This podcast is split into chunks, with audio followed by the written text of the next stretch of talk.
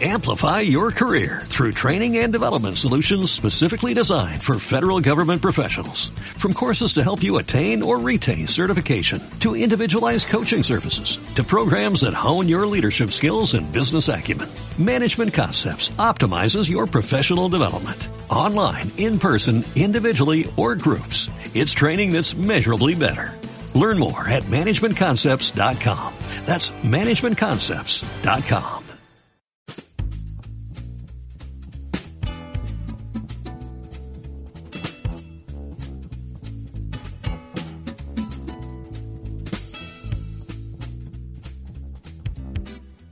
en un podcast. Con Pepe y Paco.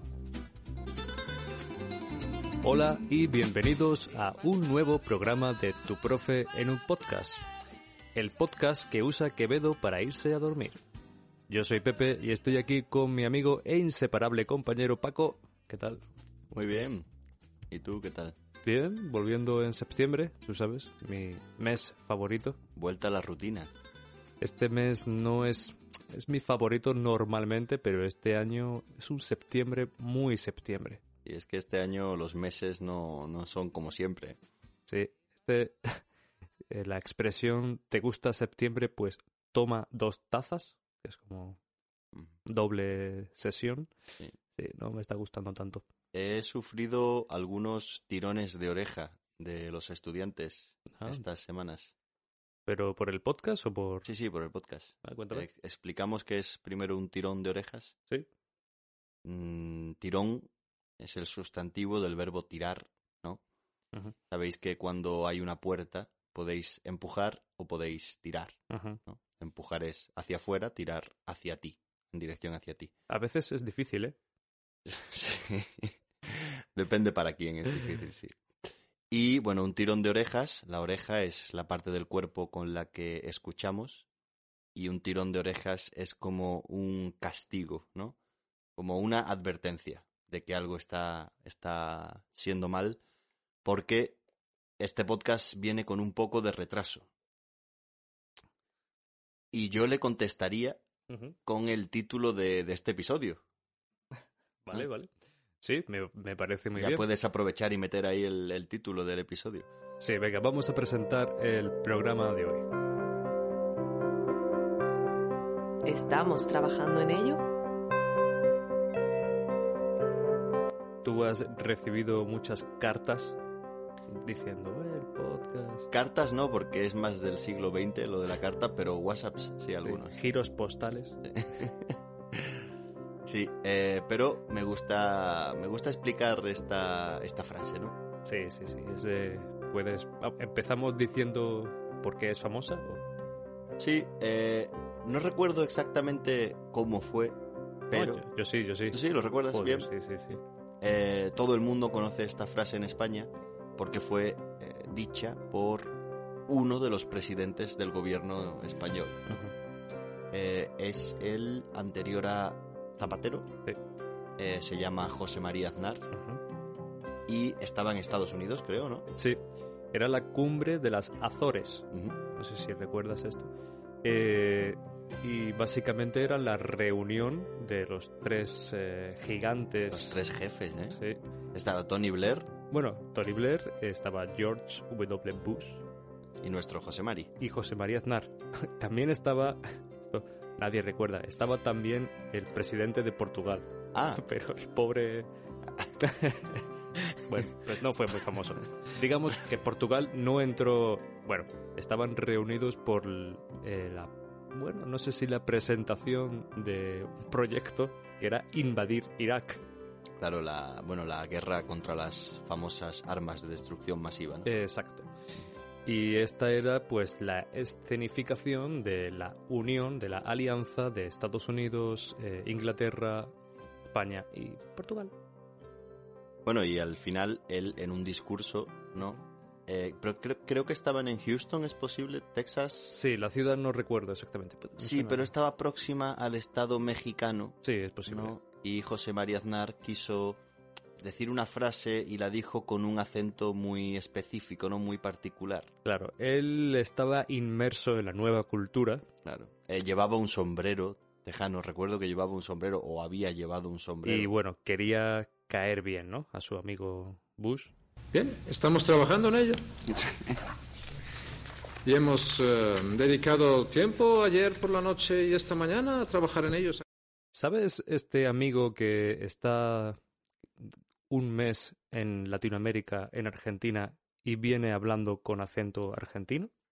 Y dices, ¿eres qué te pasa? Has estado un mes. pues eso es un poco Aznar. Sí, sí, eh, totalmente. Me, bueno, vamos a explicar por qué no, un poco de esta expresión. Y es que Aznar eh, usa una de las estructuras de las perífrasis verbales y es nuestro tema central en la gramática de hoy, que es estar más gerundio. ¿no? Estamos trabajando en ello. Sí.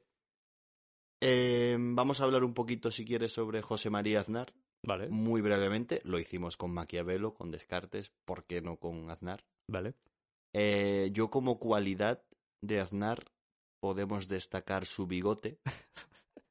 Tenía un bigote muy bonito. Eh, como cualidad, sí, sí. Son este grupo de personas que, que son características por su bigote. Está Sí, sí, Groucho Marx, Joseph Stalin sí. y José María Aznar. José María Aznar, eh, de verdad, es eh, súper característico, muy bien cuidado siempre.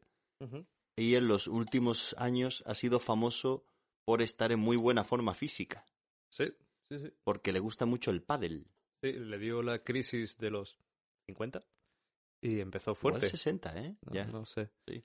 Y bueno, también una vez que terminó, bueno, que dejó de ser presidente, también empezó a hablar con más libertad de lo que le apetecía. No sé. En fin, Eh, algo más que te- no sé, creo que fue presidente dos convocatorias, creo. Sí, estuvo dos. eh, ¿Cómo se dice? Estuvo dos legislaturas, Eso. eh, ocho años, ¿no? Me gustaría hablar del pádel porque es un deporte que no conocen fuera de España normalmente. Está empezando a ser famoso porque creo que es de invención de, de Latinoamérica. Entonces es algo cultural, Vale. eh, en este caso deportivo, y podemos decir que es una mezcla entre el tenis y el squash. Ok. ¿Has jugado alguna vez al Es pádel? que no te puedo acompañar en esta No. conversación. No. porque he jugado una vez, sí. Una vez, ¿y te gustó? Sí, es divertido. Que no me gustan los deportes de raqueta. Ah, no. No, me siento muy inútil con esto. Pero bueno, esto quizás más para las cosas que nunca te dije. Vale, Mejor. pues vamos a la gramática entonces. Dale. Estar más gerundio. Que tú sé que explicas bien que es una perífrasis verbal. ¿Empezamos por ahí? Sí, eh, no sé si os acordáis, pero si no os acordáis podéis ir al programa 1, donde eh, hay una especie de explicación sobre un esquema verbal en español, pero una perífrasis verbal sería la unión de una forma personal de un verbo. Una forma personal son todos los verbos en cualquier tiempo verbal, ya sea presente de indicativo, pasados, futuro, subjuntivo, imperativo, unido a una forma no personal. Formas no personales hay tres. Está el infinitivo, que es la forma base, acabados en ar, er, ir. Está el participio, acabado en ado, ido, ado para ar, ido para er, ir, y hay otros irregulares. Y el gerundio, que acaban las formas en ar, en ando, y las formas en er, ir, yendo, y también hay algunos irregulares que veremos ahora. Entonces, la unión de una forma personal y una forma no personal, a veces con preposición, en este caso no, da lugar a una perífrasis verbal, que es una construcción donde el verbo pierde su significado original. Estar normalmente significa permanecer en un lugar. Sí, localización o un estado. Sí. Exacto. Pero, sin embargo, eh, estar más gerundio lo que indica es una acción en progreso. ¿no? Sí, muy bien. Muy bien, bien explicado. Vamos con el gerundio, los irregulares. Vale. Eh, ¿Qué irregulares tenemos en el gerundio? Los irregulares que yo llamo de construcciones imposibles. Por ejemplo, el verbo leer. ¿Qué pasa? Que la construcción e, i, e todo seguido, las tres vocales seguidas, no es posible. Entonces lo que hacemos es cambiar esa I latina por una Y Ujú, y la pronunciación cambiaría en leyendo. Al igual que en este caso está el verbo oír. Oír oyendo. Yo, yo siempre digo que no gusta. Imagina tener que decir oyendo. Eso es- es difícil, es complicado. Sí. Y luego también están los verbos que son irregulares, vocálicos en el presente de indicativo y que terminan en ir, ¿no? Por ejemplo, dormir no sería durmiendo, sino durmiendo. O pedir no sería pidiendo, sino pidiendo. ¿De acuerdo? Sí, excelente. Una acción en progreso. ¿Qué es una acción en progreso? Es una acción que empieza en un momento y ahora mismo seguimos haciendo esa acción. ¿No? Sí, algo que ocurre en el momento que uno habla. ¿Puedes darnos un ejemplo? Ahora estoy hablando. Es- Exacto. O es estamos grabando un podcast. ¿no? Exactamente. Este, esta construcción se puede poner en diferentes tiempos verbales, no solo en presente. ¿no? Por ejemplo, podemos decir que ayer estaba lloviendo.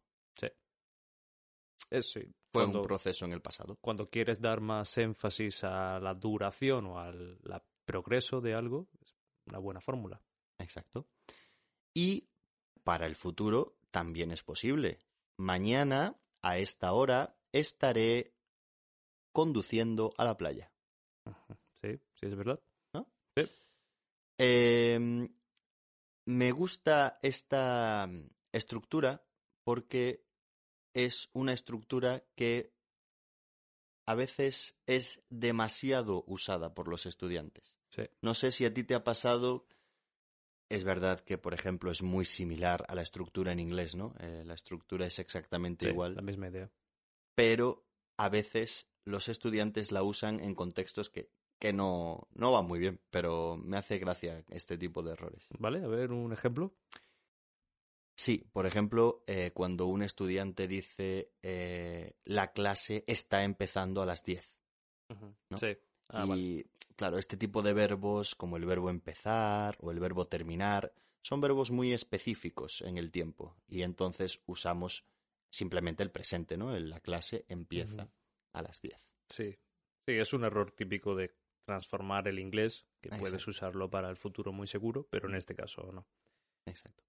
Muy bien, yo creo que la gramática de hoy Sí, es un entendido. tema simple, Sí. que además gusta mucho. sería un tema de, de estudiantes iniciales, ¿no? Que también queremos traer cosas de, de diferentes niveles.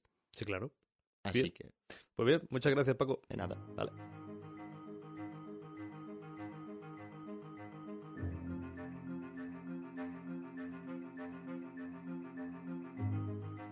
Las batallitas de Paco.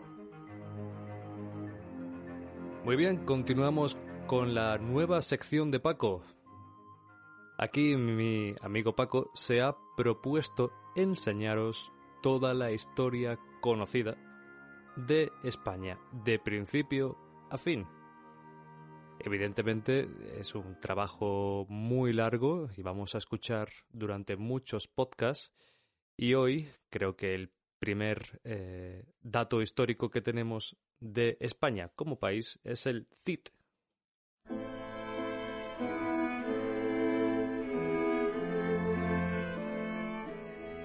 Cantar de Mío Cid.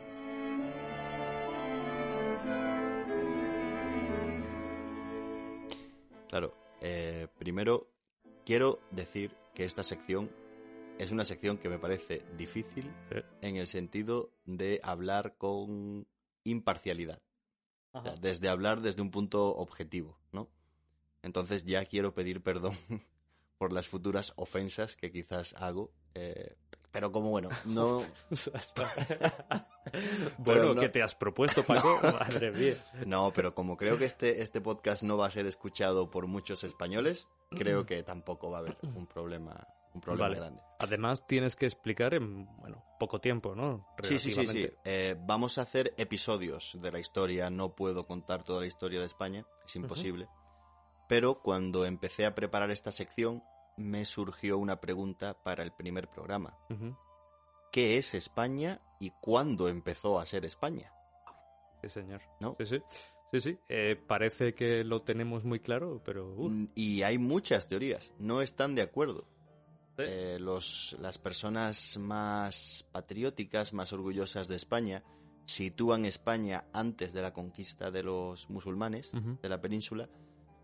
La teoría oficial, la más aceptada, es que es después, y bastante después de la reconquista. Esto me recuerda un poco al inventor de Facebook, que se pelean Zuckerberg y el otro. No, Es no, verdad. yo lo inventé, no, yo lo inventé antes. Eran socios, ¿no? Sí, Vamos entonces a situar, eh, en mi opinión, en la reconquista de la península eh, por parte de lo que serían los antepasados de los españoles, el inicio de España. Y en este caso aparece un personaje fundamental que es Rodrigo Díaz de Vivar, alias el Cid Campeador. ¿Qué hizo este noble? Era un noble guerrero. Bueno, pues se supone que era un soldado súper eh, diestro, con la espada, muy habilidoso, que ganaba todas las guerras y todas las batallas él solo, sí. y fue conquistando o reconquistando la península desde el norte. Reconquistando es la palabra difícil, ¿eh? Pero bueno, me paro, me paro. Eh, Podéis imaginar al Cid como el típico personaje, bueno, de hecho, de literatura épica, ya que tenemos el cantar del mío Cid, que ya hablaremos de esto. Sí, eh, claro, eh, iba a comentar esto. Hay un libro muy famoso, considerado una de las primeras obras de la literatura española, Ujú. literatura medieval. eh, una novela épica que se llama El Cid Campeador, que cuenta las aventuras de este, de este chico, Rodrigo Díaz de Vivar. Bueno, no voy a contar toda la historia del Cid, Vamos a contar el episodio simplemente de la batalla de Valencia. ¿no? ¿Qué pasó en la batalla de Valencia? Que es el final del Cid, porque es donde muere. Una flecha, ¿sabes qué es eh, una flecha? Sí, podemos imaginar Robin Hood. A Robin Hood disparando flechas. Eso o versión actual, Legolas, del Señor de los Anillos. ¿Ok? vale, vale. Es que eres muy clásico. No lo he visto venir. ¿eh? Es muy clásico. Es que la gente no conoce mucho ya. Bueno, venga, sí. Un- una flecha atravesó el corazón de Rodrigo Díaz de Vivar en la batalla de Valencia, en el principio, además. Entonces, varios de los generales del ejército pensaron que si los otros soldados descubrían que el Cid estaba muerto, la moral iba a bajar tanto que iban a perder la batalla, irremediablemente. Esto, al final, desembocó en la decisión de poner a el cuerpo del Cid, porque estaba muerto, encima de su famoso caballo, que se llamaba Babieca, era el caballo del Cid. Lo subieron ahí a, a una montaña de Valencia, una pequeña montaña, y cuando el ejército vio la imagen de su héroe, de su líder, bueno, pues moralmente se vinieron muy arriba Ajá. y consiguieron derrotar a los musulmanes. Este muerto está muy vivo. Claro, El origen. Yo no sé, que, hombre, supongo que esta historia tiene muchísimo de leyenda y poco de realidad. Pero el caso o el dato histórico que, que aprenderemos hoy es que, bueno, eh, la reconquista fue muy larga, duró mucho tiempo. Volvemos con la palabra reconquista. ¿sí? Eh, ¿Qué quieres eh, debatir algo? Sí, es una palabra muy debatida ahora, porque antes de esto no existía España como tal. Así que no sabemos cómo Claro. definirla esto. Eh, yo creo que reconquista no es la reconquista de España, es la reconquista de la península. Ujú. Vale. Sí, bueno, los, los cristianos volviendo a tomar lo que se supone que era suyo. Sí, el problema aquí de la palabra es que este evento histórico se conoce como reconquista. Eso es. Entonces, bueno, es la palabra que tenemos que usar. Como veis, cuando hablamos de la historia de España siempre hay un poco de debate. Mm. Imaginaos cuando lleguemos al descubrimiento de América. Bah, Bueno, eso es Eh, todo. Sí, bueno, decir que la reconquista terminó en una ciudad muy bonita, Sí. que nos queda muy cerca. Granada. Buenas tapas. Buenas tapas ahora. Sí. Buenos profesores. 1492 eh, fue el, el final de la reconquista de, de- de la península y acabó con la toma de Granada. Después, años después, como 100 años después, los reinos de Granada, Aragón y Castilla se unirían y ahí empieza lo que oficialmente conocemos hoy como España. O sea que España nació mucho después de lo que mucha gente piensa. Pero aquí acabarían hoy las batallitas de Paco. Uf, he sudado, ¿eh? Y solo Sí. han sido cinco minutos. Eh, Esta sección, ¿la pu- ¿puedo dedicar la sección? Sí, claro. Sí. Esta sección se la dedico a un estudiante que está súper interesado en la historia y me la ha pedido varias veces, entonces eh, creo que es en honor a él. Ah, vale. Muy bien. No vas a decir el nombre. Él lo sabe. Mm, Vale, vale. Eh, bien, pues nada, continuamos con otra sección. La historia interminable.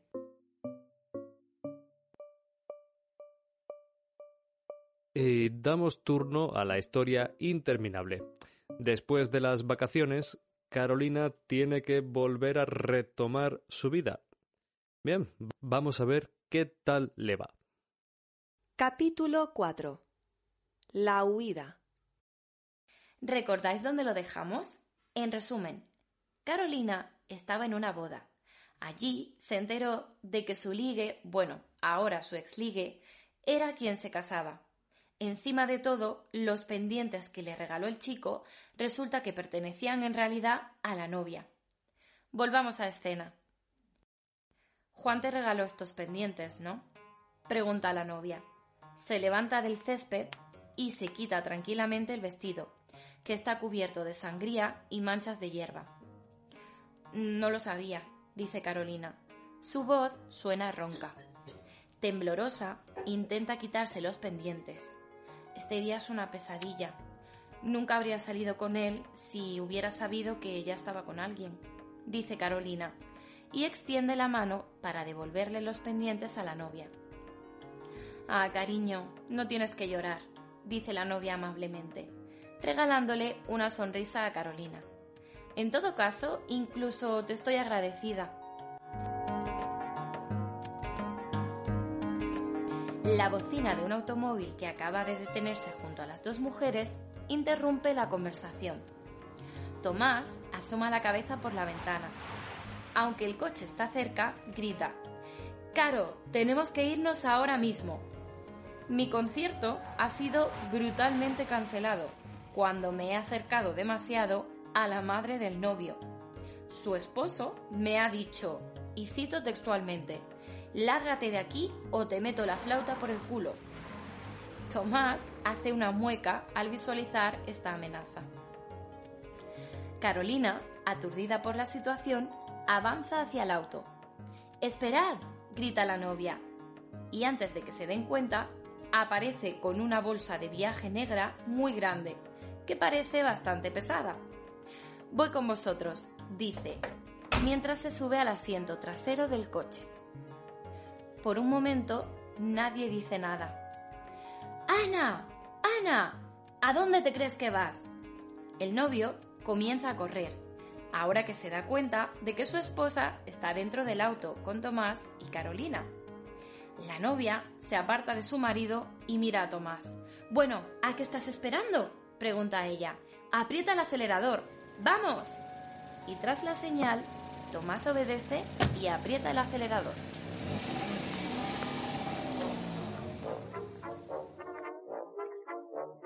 España es más que tapas. Muy bien, y ya continuamos con mi sección, España es más que tapas, la sección en la que os enseño pues un poco los artistas eh, más conocidos musicalmente, en este caso, o hoy, de España. Pero hoy no quiero traeros una- un clásico o una gran estrella de toda la vida, como ha sido pues Estrella Morente o Bebo Valdés. Hoy quiero traeros también a alguien un poco menos conocido, pero con mucho talento. Es, eh, es- perdona Pepe, ¿son Sonia y Selena de... de- ¿No? No, no Ah. creo que, que siga mucho esa. Estaba ilusionado, ¿eh? otro día, otro día si quieres. Hablamos de María Peláez.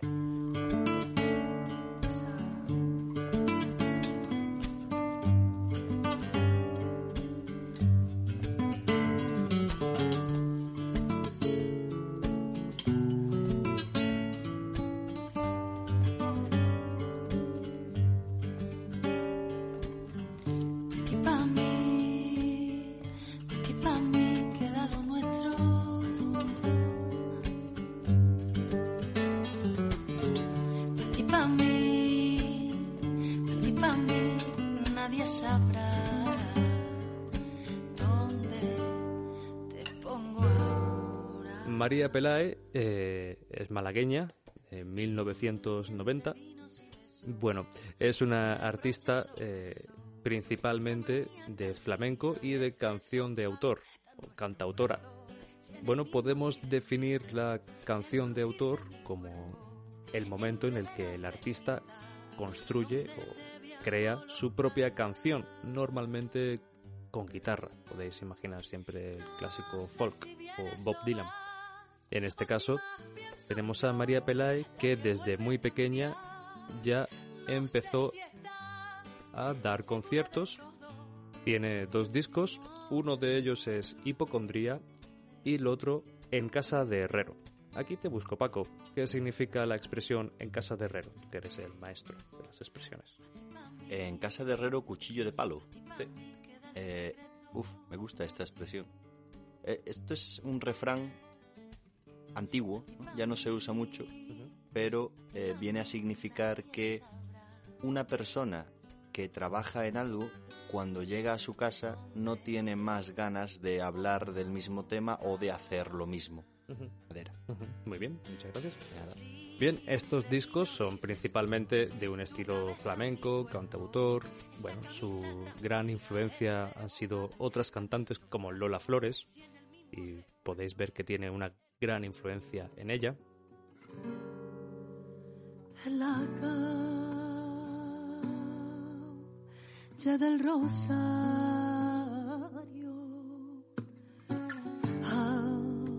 Se escucha tus quebrantos. Ay, ay, qué buenos ratos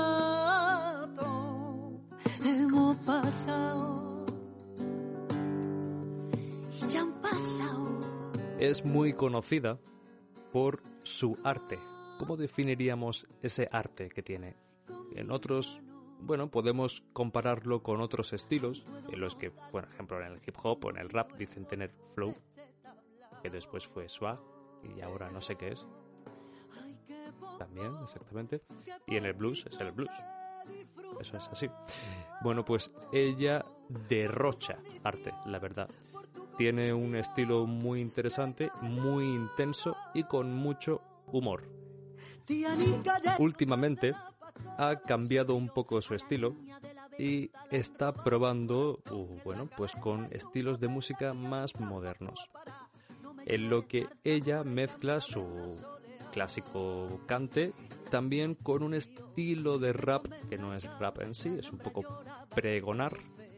Que cómo podemos describir pregonar? Es hablar rápido, pero con cierto tono, ¿no? No cuando pregona, que es una palabra ya un poco antigua, era decir las noticias por los pueblos.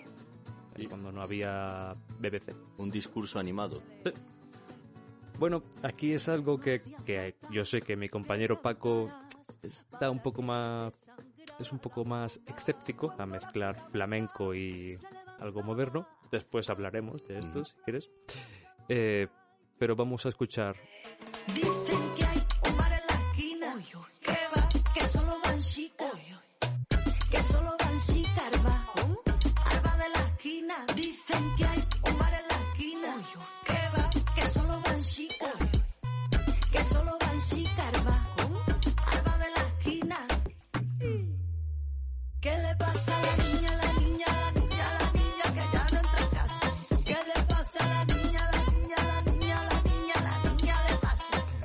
eh, me debatí, o estaba en debate, entre poner una canción suya más clásica, más de cantautor, o poner una canción más actual. Así que he puesto una intermedia. El nombre de la canción es Si se achucha, entra. Achuchar es empujar. Y bueno, viene a decir que si tú lo intentas mucho, al final igual lo consigues. Tal cual. Sí, hay una expresión que me encanta con un elefante, pero no voy a decirla. bueno, eh, como decía, de esto es María Pelae, si se achucha, entra.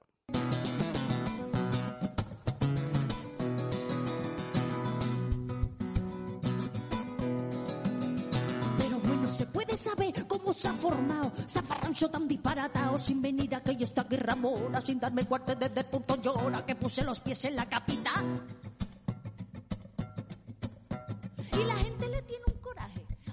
cosas de los demás Que es que yo no cuento razón ni por qué Que se enrabieten de esa manera Que en una cama de matrimonio Si se asusa doy hasta tres entregas.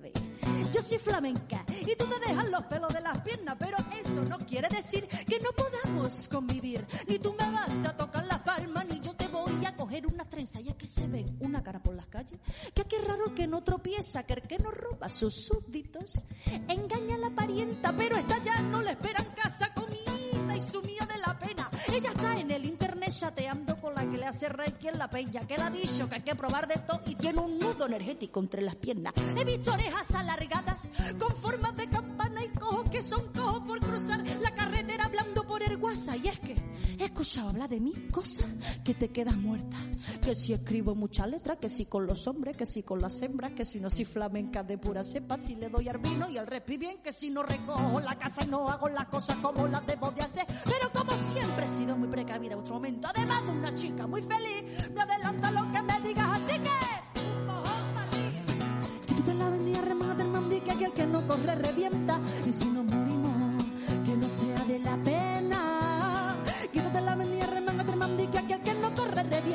y si no morimos que no sea de la pena.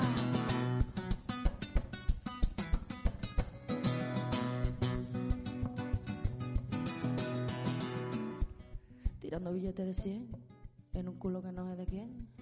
Te quiero pero yo qué sé cuando estamos más lo paso bien. Tirando billetes de 100 en un culo que no sé de quién. Te quiero pero yo qué sé Las cosas que nunca te dije. Las cosas que nunca te dije llegaron tan tarde a mi boca que ya no podían curar. Bien, y ya llegamos al fin del programa, a las cosas que nunca te dije, la sección en la que improvisamos.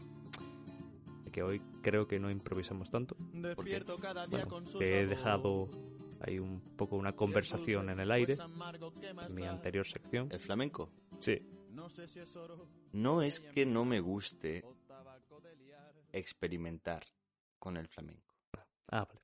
Lo que no me gusta es que haya artistas que cojan clásicos ¿Mm? ya hech- ya que ya son clásicos, ya Sí. son canciones que nunca va a olvidar la gente. Vale. Y eso lo transforme en una palabra que no voy a decir por el respeto a los eh, oyentes. Es decir, tú puedes tener tu canción original de flamenco propia, meter otros ritmos, otros sonidos. Si funciona, bien, perfecto. Mira Rosalía. Sí, sí. Pero ¿y si no hacen una mala canción? ¿Y si la canción es buena? Si es suya original propia, perfecto. No, no, no. Yo me refiero a si alguien coge a Camarón, a Queen, vamos a poner una símil, eh, y hace un remix de una canción suya y quizás suena bien. Yo te reto a que el próximo programa me traigas cualquier remix de uno de los grandes de los grandes que sea mejor que la versión original. No me refiero a mejor, digo buena. No. No he dicho mejor. Lo siento, no lo, no lo compro. Eh. No creo que esto sea igual que, vamos a ver, eh, por ejemplo, volver a hacer viejas películas, eh, estilo Jurassic Park o Star Wars, que digamos que no, eh, no lo han hecho muy bien, Mm, están ahí, que no, son bastante malas. Pero esto no es exactamente lo mismo. Mm, Es decir, no estás cobrando la nostalgia, estás cogiendo algo antiguo y lo estás coloreando con colores modernos. Bueno, para mí, lo que es, yo, porque yo sé que en el trasfondo de esta conversación entre tú y yo hay una canción a la que yo estoy pensando en esa canción. Es de un grupo de tu tierra, ¿no? Además, ¿no? Eh, no, no, son de Sevilla. Ah, son de Sevilla. Sí. Y, se- o sea, todo lo hacen mal, ¿no? Va- vamos a escuchar brevemente la canción que hablo.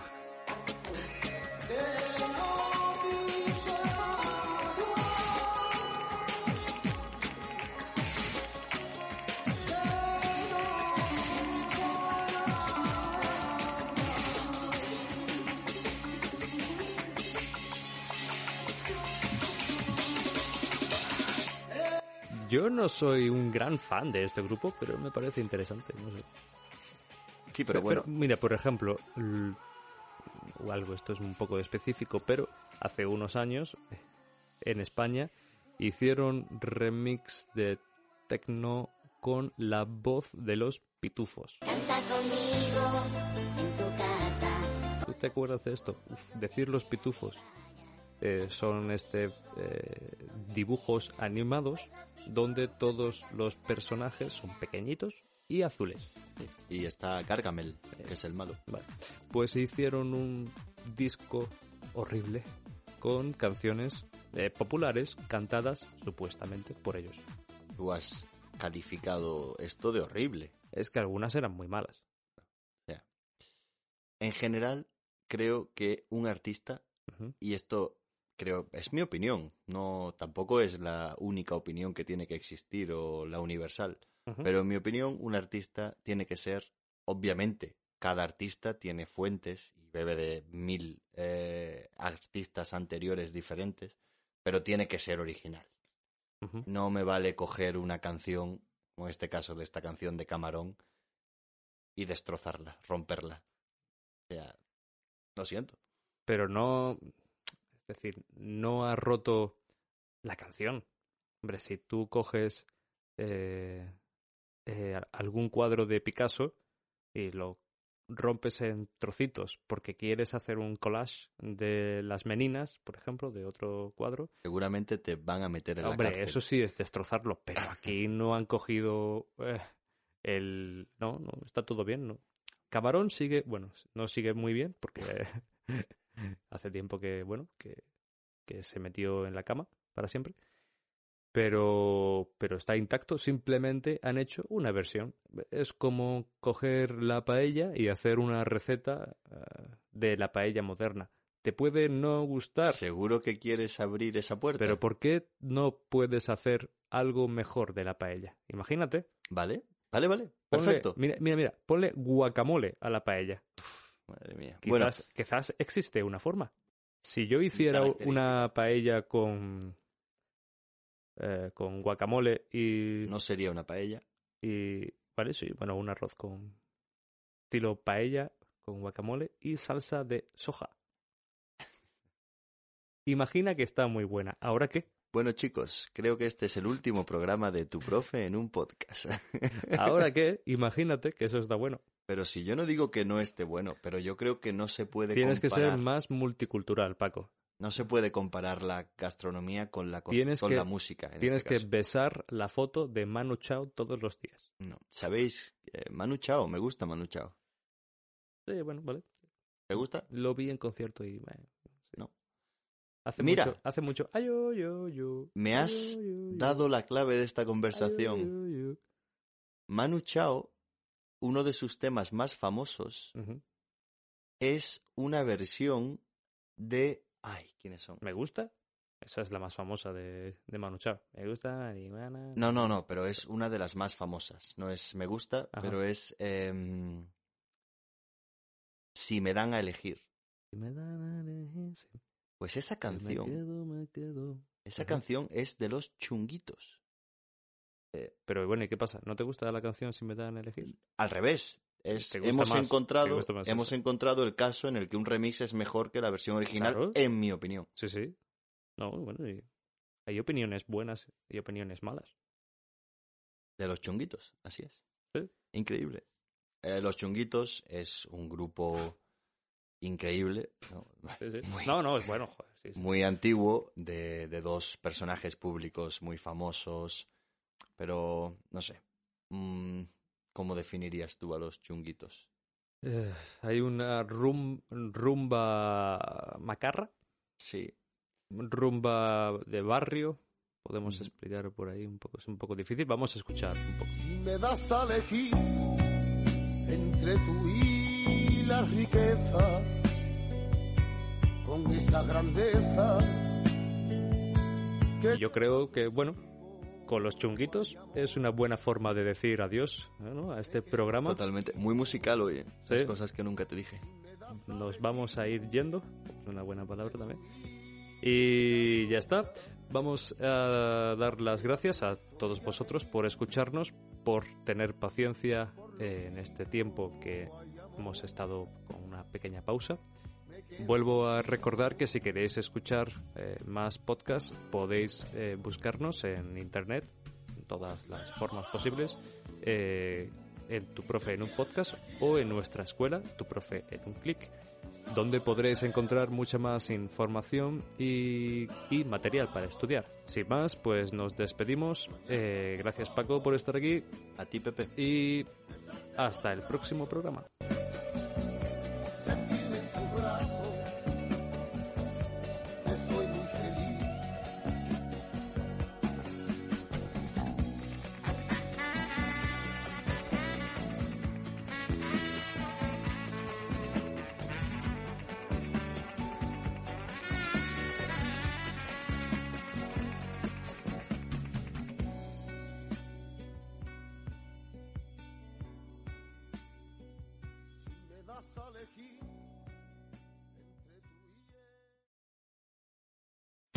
Amplify your career through training and development solutions specifically designed for federal government professionals. From courses to help you attain or retain certification, to individualized coaching services, to programs that hone your leadership skills and business acumen, Management Concepts optimizes your professional development. Online, in person, individually, or groups. It's training that's measurably better. Learn more at managementconcepts.com. That's managementconcepts.com.